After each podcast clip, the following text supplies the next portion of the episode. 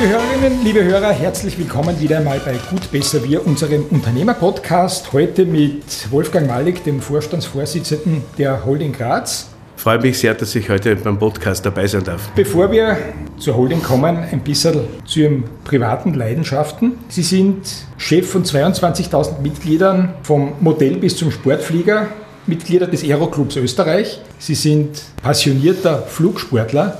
Woher kommt denn diese Leidenschaft? Äh, Leidenschaften hat man natürlich viele im Leben. Vor allem im Winter ist es eine besondere Leidenschaft, dass ich fast versuche, jedes Wochenende auf den Skien durch unsere steirischen Berge zu gleiten, wenn es schneemäßig passt. Aber eine Leidenschaft, die mich seit, naja, ich würde sagen, 46 Jahren jetzt schon begleitet, ist das Fliegen. Ich habe damals mit 17 begonnen, mit 18 meinen Flugschein gemacht und sukzessive vom kleinen Motorpfleger bis zum Jet, bis zum Linienflugzeug alles durch. Lizenzen erworben und auch ausgeübt und vor allem in dem Flugsegment äh, Flugsport habe ich äh, seit einigen Jahren meine Aktivitäten insofern gesetzt, dass dort vor allem die nicht motorisierten Flugsportarten wie Segelflug, Paragleiten, Modellflug, Ballonfahren, Fallschirmspringen, die haben einen, einen Dachverband, das ist der Österreichische Aeroclub. Da spielt die motorisierte Luftfahrt eher eine untergeordnete Rolle und dem stehe ich seit einigen Jahren jetzt vor und versuche die Rahmenbedingungen, die Bedingungen für die Flugsportler so gut wie möglich aufrechtzuerhalten. Auch wenn Sie ab und zu in der Freizeit abheben, beruflich sind Sie ja seit vielen, vielen Jahren mit beiden Beinen ganz fest am Boden. Sie waren 16 Jahre lang in der Grazer Burg und im Landhaus aktiv, haben im Büro von Landeshauptmann Kreiner und in den Büros der damaligen Wirtschaftslandesräte Waltraud Klasnik und Herbert Peierl gearbeitet und sind in der Holding Graz seit 2012 Vorstandsvorsitzender. Die Holding Graz baut auf drei Säulen, soweit ich informiert bin. Wir sind derzeit im Vorstandsbereich nicht nur drei Vorstände, meine Kollegin Barbara Moore und Kollege Gerd Heigl betreuen jeweils ihre eigenen Bereiche, sondern es ist auch strukturiert aufgeteilt. Meine Schwerpunkte sind vor allem in den letzten Jahren äh, vor allem Personal, Marketing und Finanzen und vor allem das Beteiligungsmanagement, nachdem wir sehr viele Beteiligungen haben, die gesteuert werden und gesteuert werden sollten, ist das meine Aufgabe und ja, macht sehr viel Spaß. Beteiligungen, woran ist die Holding Graz beteiligt? Naja, wir sind ein Unternehmen, das einerseits die Daseinsvorsorge einer Stadt, einer urbanen Region, nämlich nicht nur die Stadt selbst, die urbane Region ist das Thema, die sich österreichweit fast am, am stärksten entwickelt, also sehr dynamisch sich entwickelt. Alles, was für eine solche Stadt zum Leben notwendig ist und gedacht ist, das betreuen einmal wir grundsätzlich. Wir haben aber auch das Thema, dass wir vorausschauend Innovationen versuchen als modernes Management zu verfolgen. Und da denke ich zum Beispiel an den Flughafen, die moderne urbane Mobilität, an die U-Bahn, möglicherweise auch eine Seilbahn etc. Die Holding hat sich aus der damaligen Grazer Stadtwerke AG entwickelt. Warum wurde da umstrukturiert und seit wann gibt es diese Aufteilung? Vor allem aber, wie profitiert der Grazer, wie profitiert die Grazerin davon? Na, die Stadtwerke Alt, also Verkehr, Wasser und Energie, sind ja 1960 gegründet worden. Also wir würden heute die alten Stadtwerke 60 Jahre alt werden in diesem Jahr. In der Zwischenzeit hat der Erfolg dieses Energieverkehrsverbundes, den es ja auch steuerrechtlich gibt, vielen recht gegeben, dass privatwirtschaftliche Agenten aus der Stadtverwaltung in eine eigene Struktur gegleitet und beziehungsweise gegründet werden. Und da hat es nach und nach immer wieder Übertragungen gegeben, also Ausgliederungen der Stadt. Ich denke an die Freizeitbetriebe, ich denke an den Ankündiger, ich denke an die Bestattung. Das ist Jahr für Jahr immer mehr geworden, so dass wir, wie ich damals im Jahr 2000 im April zum Vorstand gewählt wurde, in der AG gemeinsam mit dem damaligen Stadtfinanzreferenten, äh, jetzigen Bürgermeister Nagel, entschieden habe, dass wir eine Erweiterung der Holding auf viele andere Bereiche noch vornehmen. Der Startschuss ist mit der Abspaltung der Energie erfolgt. Daraus haben wir die Finanzierung oder den Ankauf des Flughafens bewerkstelligen können. Dadurch haben wir viele neue Beteiligungen wie die Citycom besser ausstatten können, also die Telekommunikationsinfrastruktur. Und letztlich ist es dann noch 2010 zur gemeinsamen Entscheidung der Unternehmensführung mit der Politik gekommen oder mit den Eigentümern, dass wir eigentlich überhaupt das Haus Graz als symbolische Organisationsform äh, stärken, sprich das Haus Graz alles unter einem Dach betrachten von der Konsolidierung der Budgets und der Bilanzen, aber auch eine klare Trennung in der Zuständigkeit zwischen Administration in der Stadtverwaltung und äh, privatwirtschaftlichem Management in den Beteiligungen. Da geht es um, das glaubt man oft gar nicht, um zig Millionen Beträge, die wir durch diese neue Struktur nicht nur uns oder der Staat, sondern vor allem den Bürgerinnen einsparen konnten. Und das ist der große Vorteil. Im Leitbild des Hauses Graz steht, wir machen Graz gemeinsam mit den Grazerinnen und Grazern zur lebenswertesten Stadt Europas. Wie geht das? Na, das war einer der Themen, die wir damals gemeinsam, also sprich, der Auftrag war ja von der Stadtregierung an den Magistratsdirektor und an mich, quasi diese Führungsszenarien und vor allem die Zusammenkünfte und die Führungskräfteentwicklung betreuen. Und wir haben uns damals zwei wesentliche Themen äh, zum Ziel gesetzt, nämlich einerseits, dass wir Graz gemeinsam mit allen Grazerinnen und Grazern zur lebenswertesten Stadt machen. Und das zweite ist, und das ist, glaube ich, das, was wir als Manager und Managerinnen brauchen, wir entwickeln das Haus Graz zum modernsten Stadtmanagement Europas. Wie wir diese lebenswerteste Stadt entwickeln wollen oder wie wir da unterstützen können, das zeigen wir an vielen Projekt. Wir sind in einer wirklich modernen Mobilitätsausstattung österreichweit führend. Wir sind, was das Naherholungs- und vor allem das, der Erholungsfaktor der mediterranen Stadt betrifft, führend. Es gibt gemeinsam mit der Stadt jetzt auch äh, das Thema, dass die Mur in der Stadt lebbar wird. Die Mur wird nicht versteckt mehr vor den Bürgerinnen und Bürgern, sondern es wird einen Lebensraum Mur geben der völlig neue Dimensionen für die Stadt eröffnet. Und letztlich sind es viele kleine Schritte, die in Summe natürlich das ergeben, dass wir schon jetzt behaupten, dass wir einer der lebenswertesten Städte Österreichs und natürlich Europas sind. Und das zeigen ja auch die Ziffern und die Rückmeldungen der Besucher von Graz, die sind ja sensationell.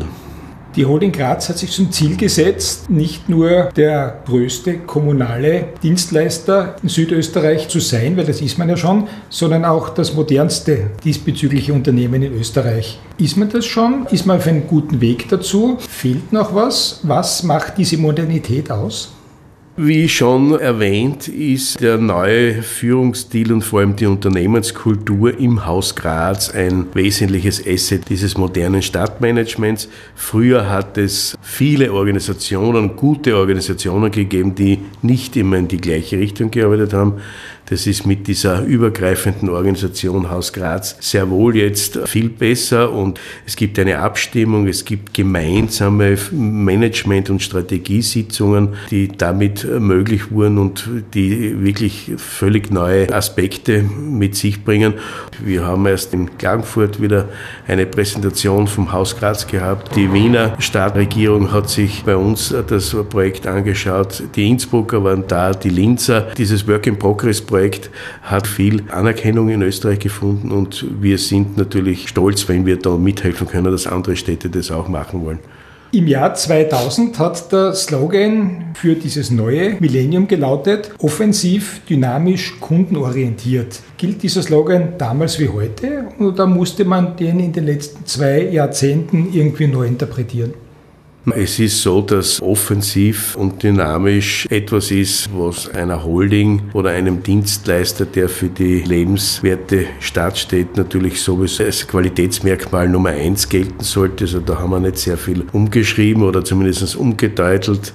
Es geht uns wirklich darum, dass wir versuchen, noch kundenorientierter zu agieren als bisher. Die Qualität offensiv eher ist die Kundenorientierung damit gemeint. Und äh, ich glaube, so ein gewaltiger Wandel war es ja nicht, sondern es geht ja eher darum, dass man die Themen richtig bezeichnet bzw. auch richtig arrondiert. Gehen wir vielleicht ein bisschen von der Theorie weg und jetzt zu den von Ihnen schon einige Male angesprochenen Kunden und zu den Menschen in der Stadt. Eine Frage aus dem Alltag des Verbrauchers. Die Energie Graz ist eine hundertprozentige Tochter der Holding Graz, aber die Stromnetze in der Stadt, die gehören ja verschiedenen Unternehmen. Einerseits glaube ich der Energienetz Steiermark, andererseits der Energienetz Graz und, wenn ich richtig informiert bin, auch dem Werk Gösting. Jetzt ist es so, dass da von diesen drei Unternehmen verschiedene Netzpreise verlangt werden. Das heißt, wenn ich in einer Straße wohne, zahle ich einen anderen Netzpreis als vielleicht mein Bruder drei Straßen weiter. Ist es so? Muss das so sein? Wird sich das einmal ändern? Naja, Ziel ist es schon, dass diese Themen auch offensiv angegangen werden und möglicherweise für alle Beteiligten eine, eine zufriedenstellende Nivellierung äh, stattfindet. In Wahrheit äh, ist es aber so, wie bei anderen Infrastrukturen, die Infrastruktur ist im Besitz von unterschiedlichen Eigentümern. Das ist eben so, dass jetzt quasi auf diesen Infrastrukturen jeder seinen eigenen Strom einkaufen kann. Ob es jetzt der aus München ist oder der aus Wien. Ich habe die Netze dafür. Den variablen Teil, also den Strom selbst, kann ich dann kaufen. Es wird natürlich ein Thema sein, wie der Regulator auch hier mit unseren Stromnetzen in Zukunft umgeht. Aber da gibt es eh laufend Gespräche, kann aber nicht ausschließen, dass das jetzt im nächsten Jahr oder in den nächsten Jahrzehnt oder wann auch immer abgeschlossen ist. In Graz selbst ist die Energieversorgung über die Energie Graz, aber auch unserem großen Partner Energie Steiermark gut aufgestellt. Wir sind ein sicherer Energielieferant. Es geht ja nicht nur um Strom, sondern auch um die Fernwärme, dass wir hier mit knapp jetzt 50 Prozent Alternativenergie unsere Häuser schon heizen können, ist das natürlich etwas, was wirklich ein Qualitätsmerkmal Nummer eins ist. Kunden sind grundsätzlich auch Passagiere, die den Flughafen Graz benutzen. Im Jahr 2005 wurde das neue Terminal am Flughafen eröffnet, aufgrund der steigenden Passagierzahlen. Bis 2010 wurde damals mit rund eineinhalb Millionen Passagieren jährlich gerechnet. Die pendeln sich um die Million ein, das heißt bei weitem nicht bei der Zahl, die man angenommen hat. Warum ist dieses Geschäft, dieses Fluggeschäft so schwierig geworden? Naja, es ist äh, in dem Sinn nicht mit 1,5 Millionen gerechnet worden, sondern damals, wie der Terminal umgebaut wurde, hat man ihn auf einer maximalen Auslastung für 2 Millionen schon gebaut, damit nicht jedes Jahr irgendwelche Zubauten notwendig wären. Wir sind an und für sich mit unserem Wirtschaftsstandort Airport und vor allem mit dieser Mobilitätsdrehscheibe sehr zufrieden. Immer plus minus eine Million Passagiere, das ist das, womit wir, glaube ich, gut rechnen können. Und da sind wir österreichweit auch, was die Entwicklung anderer Regionalflughäfen betrifft, durchaus äh, einer, der sich positiv abhebt. Dass das Fliegen ohne dies eine neue Dimension bekommen wird mit schnellen Bahnverbindungen, mit schnellen Busverbindungen, dass die Flugpreise etwas sind, die wir naja, auch ökologisch in Zukunft betrachten werden müssen, äh, liegt auf der Hand. Also wir sind und von unserer Strategie ausgehend natürlich auch dort auf Wachstum ausgerichtet, sind aber froh, wenn wir diese Million immer schön stabil halten können. Weil eines muss man auch sagen, die Catchment Area, wie es im Fachjargon heißt, für einen Flug, Flughafen Graz, ist eben eine die beschränkt ist, die wird dann möglicherweise sich erweitern, wenn eine Kornbahn, wenn eine Semmeringbahn fertig ist, wobei auch die Gefahr besteht, wenn die Semmeringbahn fertig ist, dass man schnell in Wien ist, sieht immer eine Sonnen- und Schattenseite, aber Natürlich sind wir bemüht, unsere Kunden, die in einem bestimmten Umkreis, so Slowenien, Kärnten, Steiermark, die Flugdestinationen nutzen, dass die gut bedient werden und das läuft sehr gut. Da sind wir sehr zufrieden. Die Holding Graz bedient auch das jugendliche Publikum, um das einmal so auszudrücken. Holding for Kids ist eine Initiative. Es gibt auch zahlreiche Lehrstellen für junge Leute. Wie wichtig sind Ihnen die jungen Menschen in Ihrer Strategie? Wir wissen ja genau, dass wir als Arbeitgeber einerseits, aber auch als Dienstleister für die Gesellschaft natürlich viel mit der Jugend zu tun haben. Ob das jetzt im Freizeitbereich ist, im Mobilitätsbereich oder wenn wir zum Beispiel die, die Spielplätze etc. ausstatten mit unseren Fachkräften in der Holding. Also wir sind auch Partner der jungen Generation in dem Fall der heranwachsenden jungen Menschen und versuchen auch das zum Ausdruck zu bringen, dass wir unsere Berufe, die wir in vielfältiger Weise, wir haben glaube ich in Summe knapp 40 unterschiedliche Berufssparten, die sich in der Holding vereinen, auch den jungen Menschen anbieten. Wie viele Lehrlinge haben Sie derzeit im Unternehmen? Es ist immer auf und ab, aber es sind immer so rund um die 100 Lehrlinge. Wir sind ein Ausbildungsbetrieb auch und wir haben zwar keine Lehrwerkstätte, aber viele Werkstätten und da werden unsere Lehrlinge durchgeschleust. Also ob das die Bürokauffrau ist oder Kaufmann ist, oder im Bereich der Linien oder in, im Bereich der Gärtnerei. Wir haben sehr vielfältige Möglichkeiten und es kommen so pro Jahr immer so 30, 35 Lehrlinge dazu. Im Schnitt haben wir so rund 100 äh, junge Menschen immer beschäftigt, die dann, wenn es passt, auch im Unternehmen Platz finden können. Die Holding Graz steht zu 99,84 Prozent im Eigentum der Stadt, zu 0,16 Prozent im Eigentum der Gebäude- und Baumanagement Graz GmbH, der GPG. Wie kommt es zu dieser für den Außenstehenden nicht unbedingt verständlichen Eigentümerstruktur? Das ist eine rein gesellschaftsrechtliche oder steuerrechtliche Maßnahme, die zu dieser prozentuellen Beteiligung führt. Natürlich, dass wir bei der GPG beteiligt sind, ist uns wichtig, weil das ein Teil im Baumanagement oder im Reinigungsdienst etc. über die GPG abgewickelt wird. Aber das hat keine besondere Bewandtnis und da ist eher die finanzgesellschaftsrechtliche oder finanzrechtliche Steuerung dafür verantwortlich. Wir stehen am Beginn einer neuen Dekade mit dem Jahr 2020. Wenn Sie auf die letzten zehn Jahre zurückblicken, womit sind Sie denn besonders zufrieden? Was hat denn besonders funktioniert? Was ist das, worauf Sie vielleicht am stolzesten sind? Ja, dass dieses von mir schon zitierte Haus Graz, das jetzt zehn Jahre alt ist in, in diesem Jahr, wirklich sehr gut funktioniert hat, dass verschiedene Organisationen nachgewiesen haben, was wir an und für sich für die Kundinnen und Kunden dadurch wirklich an Vorteilen gebracht haben. Es ist so, dass wir sehr viele wichtige Projekte in diesem Zeitraum auch umgesetzt haben. Straßenbahnverlängerungen, den Ausbau der Wasserversorgung, Kanalnetzausbau, die Fernwärmeversorgung mit industrieller Abwärme von SAPI und vor allem im letzten Jahr, das, wo wir auch mit dabei waren, direkt und auch indirekt, das ist eben dieses Murkraftwerk, ein zentrales Projekt für andere Entwicklungen an der Mur, nämlich den Speicherkanal mit einer wirklich sensationellen Zielrichtung, nämlich äh, die Mur reiner zu machen und, und ökologische Ziele damit verfolgen zu können. Und letztlich, und das ist, glaube ich, das Zentralprojekt der Stadt Graz, überhaupt der Lebensraum Mur, den ganzen innerstädtischen Bereich damit neu zu gestalten und neu lebbar zu machen. Da sind wir sehr stolz, dass wir daran mitwirken konnten. Das war der Blick in die Vergangenheit. Jetzt schauen wir natürlich auch in die Zukunft, in die nähere, in die weitere. Was wird sich im Jahr 2020 ergeben und wie schaut es dann aus mit dem, weil ich von der Dekade gesprochen habe, mit den nächsten zehn Jahren? Was ist denn so die Vision, der Horizont bis zum Jahr 2030? Ja, wir haben ja natürlich gemeinsam mit der Stadt Graz ein abgestimmtes Strategieprojekt, das natürlich Work in Progress ist und das immer wieder adaptiert wird. Jetzt ist es zum Beispiel mit der Agenda 22 Plus, äh, mit dem Klimafonds und Nachhaltigkeitsfonds entsprechend neue Aspekte dazugekommen. Aber was klar auf, auf unserer Agenda, auf unserer Strategie steht, ist die wichtigsten Themen der Mobilität und des Klimaschutzes in der Stadt umzusetzen. Und da zähle ich äh, vor allem äh, auf die emissionsfreien Busse, Elektrobusse, Wasserstoffbusse, also sind ja auch Elektrobusse.